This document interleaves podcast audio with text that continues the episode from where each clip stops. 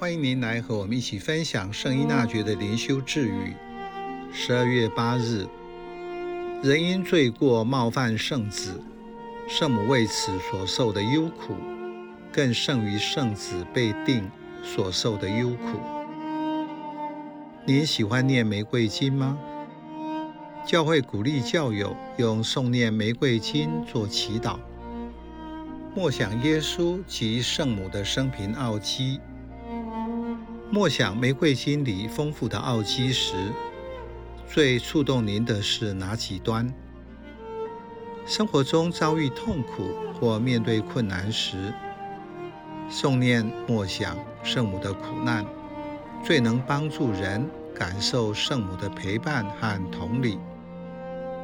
在天主救赎世界的工程中，圣母伴同耶稣一生，在十字架下。他的哀伤帮助我们更深地体验天主和人的关系。圣依纳爵对圣母的哀伤有独特的感受。他说：“圣母对其圣子为人罪所受的冒犯之哀伤，胜于他对圣子受十字架苦行的哀痛。苦难中的痛苦能够是外在的或内在的。”耶稣外在的受十字架酷刑是身体的痛苦，内在受人冒犯是心里的苦。他被亵渎，没有尊严，是灵性的苦。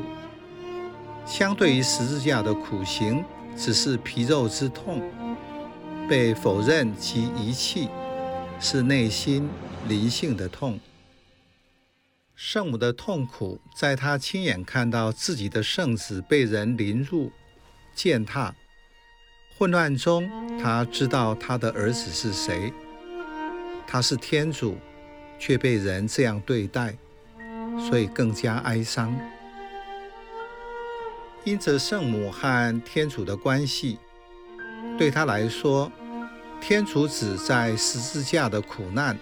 所受到的伤害和打击，比他和耶稣亲子的关系要深。母子连心也比不上他和天主的关系，因为天主和人不能相比。他的哀伤是因为天主被冒犯了。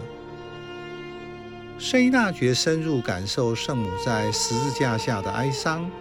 帮助我们觉察自己和天主的关系，在面对耶稣的苦难时，也看到天主的哀伤，体会圣母内心感受苦难的经验，帮助我们学习在信仰中活出来，与天主同感，帮助我们在伤痛中看到更深的意义。痛苦中，天主的爱和救赎永远同在。要记得，这是一个奥迹。至于天主要告诉我什么，是自己要去挖掘。